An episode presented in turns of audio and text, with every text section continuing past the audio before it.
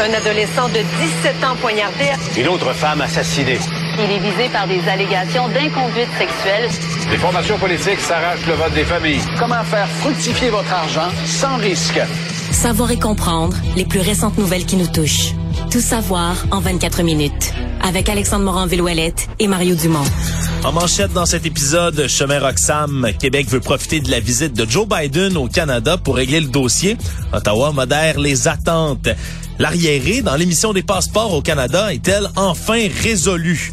Branle-bas de combat policier pour des armes jouées dans le métro de Montréal et des documents confidentiels retrouvés chez l'ex-vice-président Mike Pence. Tout savoir en 24 minutes. Tout savoir en 24 minutes. Bienvenue à Tout savoir en 24 minutes. Bonjour Mario. Bonjour. Alors, on continue de suivre ce dossier du chemin Roxham au fur et à mesure où on... Euh, où la visite de Joe Biden, président américain ici au sol canadien, s'approche, hein, sa première visite officielle qu'il va faire ici au pays. Et du côté de Québec, on a dit en entrevue hier, d'ailleurs, de ton côté, à ton émission à TVA Nouvelles, que du côté là, de l'immigration, la ministre de l'immigration, Christine Fréchette, on s'attendait à ce que cette visite de Joe Biden soit un moment pivot pour le dossier, pour faire avancer là, les négociations sur l'entente sur les tiers pays sûrs. Mais du côté euh, du ministre fédéral de l'immigration, Sean Fraser, lui, a voulu baisser les attentes aujourd'hui alors qu'il y a caucus du Parti libéral du Canada à Hamilton, en Ontario. On est réunis pour trois jours. Il a dit que c'était qu'un dossier parmi tant d'autres. C'est pas un enjeu assez important pour être la priorité des discussions qui vont se faire avec les Américains. Donc, on ne parle pas vraiment d'avancée qui se ferait dans le dossier nécessairement, même si c'est quelque chose qui avait été flotté dans l'air dans les derniers temps. Mario, est-ce que c'est encore le même débat de sourds qui se fait entre Québec, ben, Ottawa euh, dans le dossier? Selon notre collègue Emmanuel Latraverse, selon ses sources, là, euh, on serait vraiment plus près d'une entente avec le, le, gouvernement américain que ce que le ministre Fraser laissait entendre ce matin.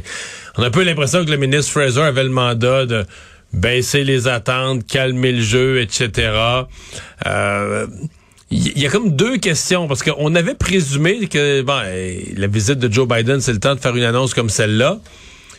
Ce qui peut être vrai, sauf si t'as quelque chose de plus gros à annoncer. Mettons qu'ils ont une annonce économique hmm. conjointe de collaboration, etc. Euh, peut-être qu'ils veulent même pas l'avoir comme grosse nouvelle le chemin Roxham, parce qu'essentiellement, c'est un dossier québécois. Oui. Alors, Justin Trudeau, il fait de la politique à l'échelle de tout le Canada. Alors, s'il y a une plus grosse nouvelle, peut-être que le chemin Roxham, il voudrait annoncer ça à un autre moment. En tout cas, on ne le sait plus, mais chose certaine, euh, les sources semblent dire que on est plus proche d'une entente que ce que le ministre Fraser disait euh, ce matin. Pour le reste, la ministre Fréchette a reconnaît elle-même que je veux dire, le, temps presse, la pression est énorme. Et d'ailleurs, aujourd'hui, je voyais les organismes qui viennent en aide aux personnes, aux demandeurs d'asile, les organismes communautaires, les organismes de terrain disent ça se peut plus. Le nombre qu'on reçoit, parce que les organismes, je te parle de ceux du Québec, le ceux de Montréal, ceux du Québec, ils disent ben non, mais le nombre qu'on reçoit au Québec, ça se peut plus. Donc le problème du chemin Roxham, c'est un problème de concentration de tous les demandeurs d'asile du Canada qui arrivent pas répartis dans toutes les provinces, qui arrivent tous au Québec. Presque à 80% arrivent au Québec. En 2022, on parle d'approximativement 50 000 nouvelles entrées comme sur, ça. Sur, sur 51 sur 63 au Québec. Sur 63 000 total au Canada,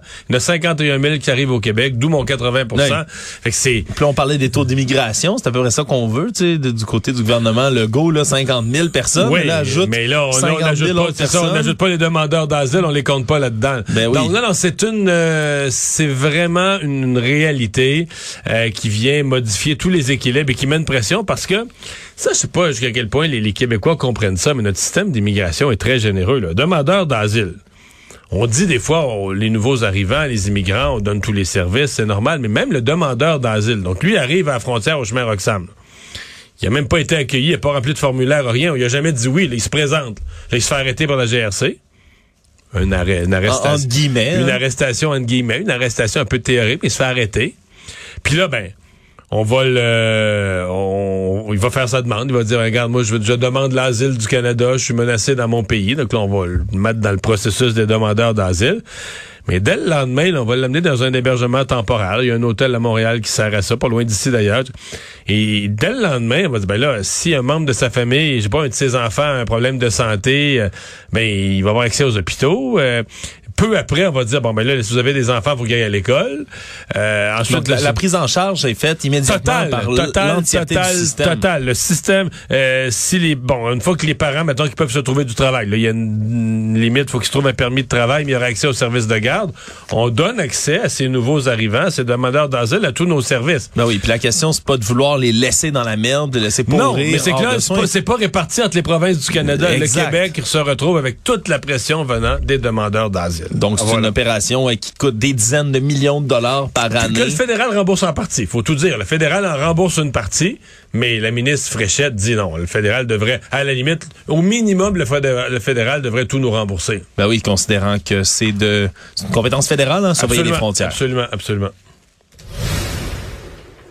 Bonne nouvelle, Mario. Parlant euh, de quitter nos frontières, Ouais, parlant de quitter nos frontières, des fois faut faut faut faut en sortir pour en mieux en revenir souvent, mais pour ça ça prend quoi? Ça prend un passeport et ça a été extrêmement difficile en 2022 d'avoir son passeport à la suite évidemment de la pandémie de Covid-19. Il y a une pression épouvantable qui est tombée sur Emploi et Développement social Canada entre autres et ceux qui s'occupent là du côté du ministère de la Famille, Enfants, Développement social, de tout ce qui est passeport. cet hein, automne, ici. on nous disait c'est moins pire, mais c'est pas encore complètement rétabli, mais c'était moins long. Là. Mais là, ce qu'on annonce aujourd'hui de par la ministre de ce, de ce ministère de la Famille, Enfants, Développement social, c'est Karina Gould qui informe aujourd'hui que c'est terminé, Mario. Là, on a résorbé à 98% cet arriéré, donc qui est presque éliminé maintenant de délai dans les passeports. Donc, on est revenu à un traitement normal des demandes actuelles et non plus à un, en anglais, un backlog, là, un retard de, de, de, de- de milliers de dossiers. Ouais, par rapport, là, puis à résorbé à 98% par rapport au point le plus élevé au mois d'août passé. Donc, c'est déjà des bonnes nouvelles là, qui sont annoncées. On dit que les objectifs, là, c'est 10 jours de, de délivrance de passeport, des jours ouvrables lorsque vous vous présentez en personne, 20 jours si c'est une demande qui est faite en ligne, et que ça, on est capable de le respecter en ce moment en à peu près à 90-95 là, dans tous les cas. Ben, Donc, ça... C'est une amélioration euh, notable. Ben oui, puis c'est une grande nouvelle, surtout Mario, que toi t'en as fait les frais. Non, non, hein, non, j'en ai fait j'ai couché dehors, mais là, c'est vraiment la... C'est drôle parce que c'est comme la grosse nouvelle du... euh, parce que les libéraux de M. Trudeau sont réunis en espèce de retraite fermée. Et la grosse bonne nouvelle, bon, ils se font sur d'autres points, ils se font attaquer l'économie, les finances publiques. Mais leur grosse nouvelle qu'ils ont annoncée, c'est on a repris une émission normale des passeports. Ouf, diront Ouf. certains, mais depuis le 1er avril 2022, là, donc depuis cette date-là, c'est 2,38 millions de passeports qui ont été délivrés par Service Canada. Quand même, là, faut, euh, faut le souligner, c'est beaucoup, c'est beaucoup de passeports, là, surtout que depuis déjà 2013, moi, je les passeports valides 10 ans existent. Ouais. Moi, je continue de penser qu'il y a eu une connerie qui a été faite. C'est-à-dire que pendant la pandémie, les gens voyageaient pas. Donc, il y a beaucoup de gens, les passeports sont venus à échéance, ils ont pas renouvelé parce qu'on l'être humain a un peu tendance à faire ça. J'en ai pas besoin tout de suite, je renouvelle pas. Oui. Mais moi, si j'avais été au passeport, j'aurais dit, mais là, tu sais, tout à l'heure, quand ça va recommencer à voyager, c'était pas dur à deviner que tu allais avoir un run-marée de demandes. Donc, à mon avis, durant cette période-là, ils auraient dû écrire aux gens. euh, euh, quand les passeports devenaient échéance, ils ont les coordonnées, là. Ouais. Ils auraient dû trouver une façon de communiquer avec les gens pour dire votre passeport est venu à échéance, c'est l'intention de voyager, à la reprise des voyages après la pandémie pour avoir une. Ouais. Et là, je pense que tu aurais généré. Il y a un pourcentage des gens, les plus disciplinés, les plus responsables, à qui ça aurait fait penser, puis ils auraient dit Ah ben oui, je vais garder mon passeport à jour. J'aime pas ça qu'il soit pas à jour. on sait Ben jamais oui. à quelle date on va commencer à voyager. Mon parce que eux, là, a- je sais qu'il y a une partie du personnel qui avait été prêté à d'autres ministères pour les urgences de la pandémie. Mais c'est sûr qu'il y en a une gang qui ils diront Des jamais ça. gestionnaires, là. Mais il y en a une gang qui se tournait les pouces là, au passeport. C'était, quoi leur travail pendant la pandémie? Qu'est-ce qu'ils faisaient? ben, c'est ça, tu sais. Donc, euh, ils auraient pu se garder un flot et donc éviter, tu sais, des fois pour éviter juste le trop-plein, éviter juste le surplus. là, si t'en avais tout le long de la pandémie, si t'en avais renouvelé un 20, Être 25, 30 proactif. être proactif. Mais non, euh, ils ont laissé la vague déferler sur eux. Actualité. Tout savoir en 24 minutes. Les policiers du service de police de la ville de Montréal ont été appelés à intervenir ce matin dans les abords du quartier Saint-Henri à Montréal sur Notre-Dame-Ouest alors qu'on a entendu vers 10h35 ce matin des coups de feu selon certains témoins qu'on aurait vu des personnes déambuler dans les rues avec des armes. Et dans ce temps-là, ben on juge que la menace est assez importante pour justifier un très grand déploiement policier. Ben, Et c'est ce qui est arrivé. Si tu prends l'appel des policiers, des armes, des coups de feu entendus aux abords d'une station de métro. Ouais, on... C'est- sûr que comme t'es, faut, moi si je suis je suis le chef de la police, il faut que tu déploies des faut que tu déploies des unités. Tu peux pas niaiser avec ça. Si Voilà. c'était vrai, là. Et donc, on lésine pas avec les moyens. Et comme tu viens de le dire, si c'était vrai, parce que dans ce cas-ci, on a trouvé des armes jouets du côté des agents qui ont commencé leur vérification. Mais le problème, c'est que ben, les deux jeunes de 22 et 23 ans qui avaient possédé ces armes jouets-là, ben, se trouvaient dans une station de métro, à la station Lionel Groux, dans le wagon lui-même. Et les policiers, ben, ils les ont arrêtés, Mario, avec les fusils brandis, les armes de poing visées sur les deux jeunes hommes qui ont dû se coucher au sol, auxquels on, a, on les a menottés dans le dos. Arrestation musclée, semble, somme toute, mais qui était justifiée vu la, vu la crainte Ouais. qu'on a par rapport aux armes à Sauf feu. qu'ils n'étaient finalement, pas justifiés quand on a ouvert leur sac, là. ben voilà, les armes à feu en question, mais c'est des armes jouets puis pas juste un, un petit un petit fusil là à, à balles de airsoft Mario des petites balles en plastique. Non non, on parle d'un fusil à fléchette qui colle là, avec la petite ventouse. des fléchettes à ventouse, là, ouais. Voilà, donc des Ça, c'est jouet, jouet, là. Jouet, euh, ouais, total. jouets pas à peu près. On va le dire, on mais, va le dire comme mais ça. quand même, je- malgré ça, je pense qu'il y a un avertissement à tout le monde là-dedans. D'abord, c'est pas tout le monde qui se promène avec des jouets du genre, mais c'est sûr. on ne se promène plus en deux. Il y, a, une nervosité, il y a une vigilance des citoyens. Peut-être qu'on peut appeler ça une survigilance ou une super-vigilance ou une hyper-vigilance à cause de tous les événements. Et une hyper-vigilance des policiers aussi, d'ailleurs, qui la veille s'était fait tirer sur une intervention. Ben oui. Qui ont été accueillis par des coups de feu. Euh, on peut plus se promener, à mon avis, avec n'importe quoi qui a l'air d'une arme à feu, qui dépasse d'un sac, qui a un bout qui sort du sac, d'un sac d'éducation physique ou d'un sac à dos. Ou Faut si que- vous le faites, ben ne sortez surtout pas l'arme si les policiers viennent vous voir là, parce que eux pourraient interpréter ça comme un danger pour leur personne, puis faire feu, ni plus ni moins. Là, heureusement, dans, dans le cas de figure qui nous intéresse, ben, les deux jeunes hommes ont été libérés après une bonne frousse. Hein, qu'ils n'ont même pas été arrêtés, même. dans le fond, ils ont rien fait. Ils ont été libérés tout simplement après avoir vérifié leurs armes. là. Ben oui, on s'est bien rendu compte qu'ils qu'ils n'avaient rien à voir avec tout ça, mais hein, quand même, hein, c'est, ça, ça fait peur de se faire euh, menotter comme ça devant les yeux de tout le monde dans un wagon de métro, Mario. Je suis certain qu'ils vont y repenser à deux fois avant d'amener leur petit fusil à fléchette. Toi, euh, ça fait pas si longtemps que t'es passé vers cet âge-là, 22, 23 ans, quelques années. Ouais. Tu jouais-tu encore à ces- ce genre de fusil-là? Non, mais je je t'avoue en avoir déjà eu pour des initiations ou des, Ah, ouais. euh, des niaiseries d'université. OK. Moi, j'ai, je pense j'ai, eu ça, un fusil à fléchette. Mon dernier, je devais avoir 11 ans. Voilà, mais regarde, promène-toi surtout pas avec si tu le Non, retrouves. non, non, Mario. je l'ai plus, je l'ai plus, mais c'est- c'était une de mes réflexions. Je veux dire, c'est quand même deux grands gars pour se promener avec un petit gun qui lance des fléchettes, que tu mets un peu de bave dessus pour qu'il colle dans le miroir, je sais pas. Bon, enfin. Bon, écoute, on C'est une réflexion bien personnelle, je les juge pas, là. L'accalmie de la pandémie euh, dans les euh, dans le bilan piétonnier à Montréal est bel et bien passée un peu partout au Québec. Le service de police de la ville de Montréal qui a publié ses rapports de statistiques sur les crimes commis dans les différents territoires. Et c'est le journal La Presse ce matin là, qui a commencé à compiler les chiffres et qui s'est rendu compte mais qu'une augmentation du nombre de piétons blessés dans des accidents ici à Montréal durant les neuf premiers mois de 2022, ça a profondément augmenté. 39 piétons blessés gravement dans un accident de la route. Donc, c'est une augmentation par rapport à 2021 où, évidemment, on avait le couvre-feu, la pandémie, beaucoup de moins de gens sur les routes. Ça a augmenté de 56% en 2021 et 2022. Blessés légers, 505 piétons qui ont été blessés. On parle d'un bilan également d'augmentation de 11,5% Donc, bref, vraiment des augmentations qui reviennent. On est de retour à ce qu'on voyait avant la pandémie et même plus. Et il y a une autre explication qui vient rejoindre celle-là, c'est le vieillissement de la population aussi. Ouais. C'est une autre explication parce que ben, non seulement on a des gens peut-être qui ont, qui ont plus de difficultés à être attentifs, mais plus loin de ça, les jeunes qui vont se faire frapper, parfois ça va faire des blessés légers. Une personne plus âgée qui se fait frapper, qui est beaucoup moins en santé, mais là on passe Mais mais il y a souvent des personnes grave. même âgées, là, j'en vois beaucoup qui, qui traversent la rue, euh, ils disaient qu'ils ont même pas assez de temps, là, du temps qui est imparti par la lumière, qui traversent vraiment très lentement. Parfois qui ont l'air distraites ou tu sais, où tu te demandes est-ce qu'ils sont est-ce qu'ils sont malentendants un peu, qui ont pas l'air. Fait des personnes qui traversent très lentement puis qui ont l'air d'avoir disons une, une vigilance limitée de Oui. parce que veut veut pas piéton à Montréal là. Faut que tu sois à ton affaire. là. Ouais, les, les- les conducteurs vient- sont pas patients, Ben, sont pas, même ça euh, vient de partout, ouais. là, tu sais. Fait que, tu sais, faut un peu que tu aies les yeux tout le tour de la tête. Autant on dit euh, en voiture, faut que tu conduises pour les autres, mais moi, quand je suis piéton à Montréal, je, je, je, je, conduis pour les autres à pied, dès que je regarde, OK, il va-tu tourner à droite, il va-tu me frapper? Tu sais, je regarde tout ce que je fais, même si je suis dans mon droit, j'ai le petit bonhomme blanc à l'allumer, je veux toujours regarder en arrière de moi, dans mon angle mort de piéton, il y en a-tu un qui s'en vient puis qui va me rouler ses, ses orteils?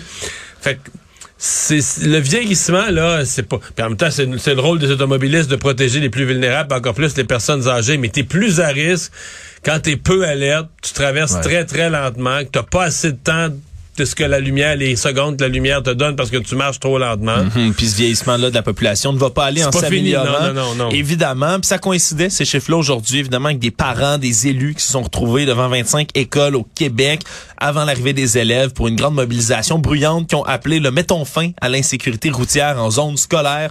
Donc, ça coïncidait avec euh, ces nouveaux chiffres qu'on recevait Ça a pas été aujourd'hui. une, c'était une mobilisation, un message important. Je veux pas, mais ça va être une grande euh, mobilisation. J'ai vu les images de différents endroits, euh, des caméras. Euh, la plupart des endroits, c'était C'est des petites, des petites manifestations, disons très petites. Dans certains endroits, tu avais des élus qui avaient qui étaient allés parce qu'ils savaient qu'il allait y avoir des caméras. Il y avait, mettons, quatre élus puis six citoyens. là. C'est Ouais, des- peut-être pas le, le raz-de-marée de, non, de- non, de- c'est de ça. gens indignés, ça, c'est ouais, sûr. Tout savoir en 24 minutes. D'autres données sur la route Mario, mais celle-là rendue publique par le ministère de la Justice parce que l'année 2022 a été une année record pour les radars photo au Québec. Des statistiques sont assez intéressantes.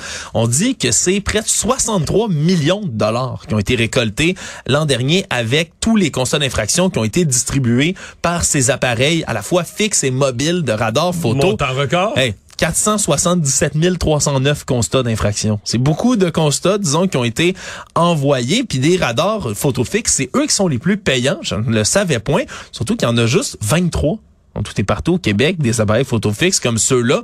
29,6 millions de dollars qui sont récoltés par ceux-ci. Et le plus lucratif, Mario, est à Mirabel. Il a généré, juste en 2022, 55 500 amendes différentes, total de 7 millions de dollars. Donc, euh, ça radar photo de Mirabel qui fait du temps supplémentaire. À Québec, on en a un également là, qui est à l'intersection du Boulevard et Ouest, l'avenue Saint-Sacrement. 35 000 constats d'infraction, 3,5 millions de dollars. Donc, on en rapporte beaucoup, là. On n'y pense la, pas. la mais- statistique qui a jamais été donnée, parce qu'il y a vraiment deux écoles. Il y a des gens qui sont très, très, très pro euh, photoradar. Moi, je suis pas tellement chaud là-dessus parce que j'ai toujours pensé que c'était d'abord des machines à ramasser de l'argent. Euh, Est-ce qu'on met ça dans les endroits où on pense attraper beaucoup de monde ou on met ça dans les endroits où on a des problèmes là, constants d'accidents? Et moi, j'ai hâte qu'on me donne la statistique de dire, ben, mettons le boulevard Charest, ce que je vais nous nommer à Québec. Ben, dire de, de, mettons, de 2000, on a mis le photoradar, mettons, en 2015. Mais de 2005 à 2015, voici le taux d'accident. Puis depuis qu'on a pho- le photoradar, hey, ça a diminué de moitié, là. Ouais. Pour l'instant, tout ce qu'on a, c'est statistiques que le, Que le compte en banque que qui l'argent, augmente. oui, oui, que l'argent rentre, ça, j'ai pas de doute que l'argent rentre. Mais est-ce que vraiment on a agi dans des zones stratégiques où les gens roulaient trop vite, mais vraiment des, des endroits à, à- à fort taux d'accident, et que grâce au photoradar, on a réduit le taux d'accident, on a juste mis les photoradars à des places, exemple à Mirabel, où ben regarde, c'est large, c'est large, c'est beau. vite. Les gens, ont, les gens ont tendance à rouler trop vite. Ça veut pas dire que c'est bien de rouler trop vite. Les gens ont tendance à rouler trop vite. Mais il n'y a jamais eu d'accident là. là. Tu comprends? C'est Ouais. large, c'est beau. Quand il fait beau, quand il fait soleil, l'été, les gens roulent à 122 plutôt que 118. Ouais, puis il y a pas grand, y a pas grand contexte hein, tu dis 122 mais moi j'ai pris un seul ticket par photoradar dans ma vie Mario, j'étais pas en haut de 120 là, j'étais comme à 100 115, je pense. 100. dans la, dans la zone tolérée par les, des policiers sur les, Les radars policiers, oui, mais quand t'es un radar fixe, mais la machine, elle fait pas vraiment la distinction de voir si c'était dangereux comme manœuvre ou pas ce que t'effectuais. C'est quand même des données qui sont intéressantes à lire. Économie. Le maire de Québec, Bruno Marchand, il est allé d'une sortie pour parler de ses préférences pour le futur train entre Toronto et Québec, alors qu'Ottawa préfère aller dans la direction d'un train à grande fréquence, donc un train qui passerait plus souvent. Mais Bruno Marchand aimerait mieux voir un TGV, un train grande vitesse, même parler entre autres là du géant Alstom qui a fait une sortie récente en parlant de son nouveau modèle, le TGV M qui pourrait voir le jour là dès l'an prochain, qui est en phase de test en ce moment. Tout nouveau modèle français qui a été présenté récemment.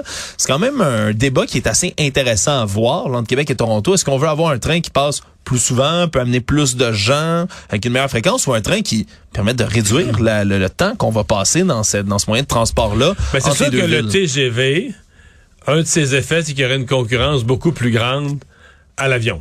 Oui, puis qui permettrait, là, après ça, on parle de vouloir réduire les, les, les, les gaz d'émission d'effet de serre, là, les Ça, c'est GES. certain. Ouais, mais Air Canada sera pas d'accord. Parce que c'est la liaison la plus payante. là. Mettons Montréal-Toronto, Bon, Québec-Toronto, Ottawa-Toronto.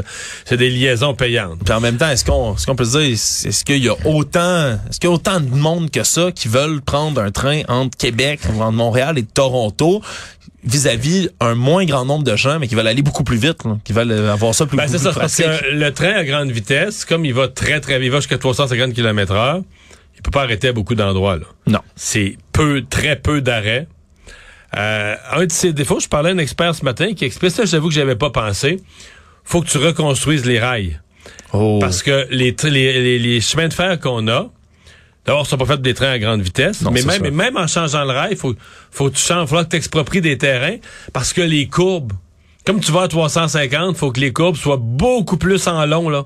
Ouais. Tu peux pas tourner, tu peux pas tourner euh, un coude, ben un coude, ça tourne jamais un coude carré un train, mais On s'entend. mettons euh, l'arc de cercle que tu peux te permettre est plus large, donc tu vas être obligé d'exproprier et changer la configuration de la voie pour étirer ta courbe sur des kilomètres. Donc exproprier des nouveaux terrains, changer le tracé. Alors il y a des grosses complications qui viennent avec le train à grande vitesse qui seraient beaucoup plus dispendieux. Maintenant, le train à grande fréquence. euh, c'est long, là. C'est ben, prendre le train présentement à Montréal, Québec, euh, le train est tout le temps arrêté, euh, les trains de marchandises ont préséance ces trains de passagers. Une- à mon avis, un des insuccès du train, c'est long. Fait que j'étais un peu... Euh, j'ai vraiment de la misère à me faire une idée, puis j'ai de la misère aussi...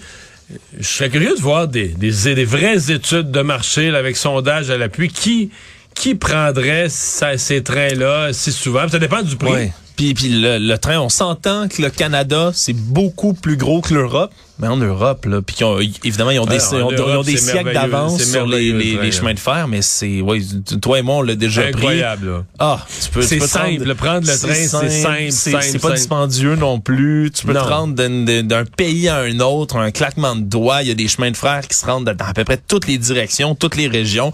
Vraiment, c'est c'est sûr qu'on a on a une longueur de retard, on a des distances beaucoup plus grandes à parcourir, mais des projets de train, ça peut devenir rapidement intéressant. Là, que le, le maire Bruno Marchand s'en mêle, mais c'est intéressant aussi d'un point de vue purement politique. On verra Ouais. si, euh, s'il réussira à forcer la main du gouvernement Mais fédéral. Le, le maire Bruno Marchand, aujourd'hui, en disant ça, il se trouvait comme à, à donner son appui là, au président d'Alstom qui avait lancé l'idée. Faut-il rappeler que le maire Bruno Marchand est en négociation avec Alstom pour son tramway? Parce qu'il n'y a même pas, il y a pas deux fournisseurs qui ont fait un appel d'offres. Il y a juste Alstom. Hmm. Donc lui, ce matin, d'une certaine façon, il a fait des mamours au PDG avec qui il est Oh. pogné pour négocier. Oh, oh, oh. Juste ça de même. C'est intéressant, ça. Le monde.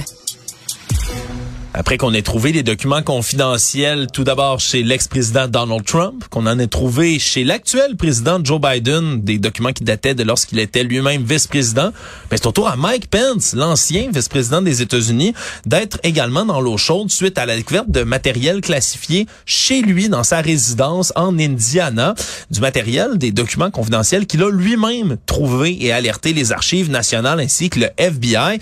Semble-t-il qu'il aurait demandé à son avocat d'aller analyser justement quatre boîtes de matériel qu'il avait toujours, qui dataient de sa vice-présidence, et bien qu'il ait toujours affirmé là, dans des entrevues qu'il n'avait jamais gardé de matériel, que lui n'avait jamais fait ça.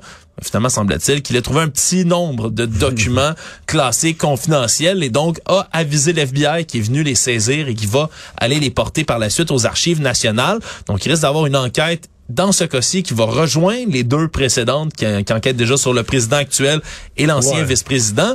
C'est sûr que là, ça va peut-être donner le goût aux archives nationales, Mario, d'aller interroger tout le monde qui a déjà été dans l'entourage des anciens présidents qui est vivant. Bush, euh, on peut remonter jusqu'à Jimmy Carter, euh, Ben, c'est- Obama évidemment, Ouais. euh, tous leurs euh, leurs employés stratégiques, euh, mais je tu sais, les anciens euh, numéro un de l'armée, numéro un du FBI, numéro un de la CIA, un paquet de fonctions comme ça qui ont la même obligation. C'est facile de garder des documents, volontairement ou accidentellement, là, garder Oui. des documents à la maison que tu as traîné, que tu as amené chez... Et ce qui est intéressant aussi dans ce cas-ci, c'est que Mike Pence en ayant fait lui-même là, ce travail en amont, est-ce que ça est-ce que ça veut dire quelque chose? Lui qui voudrait peut-être montrer patte blanche pour se lancer en 2024 contre son ancien là, président Donald Trump avec qui il était, ben, c'est des théories qui circulent depuis que Et puis c'est ce qu'il a fait aujourd'hui, donc ça va venir alimenter un peu la machine à rumeurs dans le camp des républicains, alors qu'il n'y a toujours que M. Trump qui est sur le fil de départ pour la euh, présidence. Résumer l'actualité en 24 minutes, c'est mission accomplie.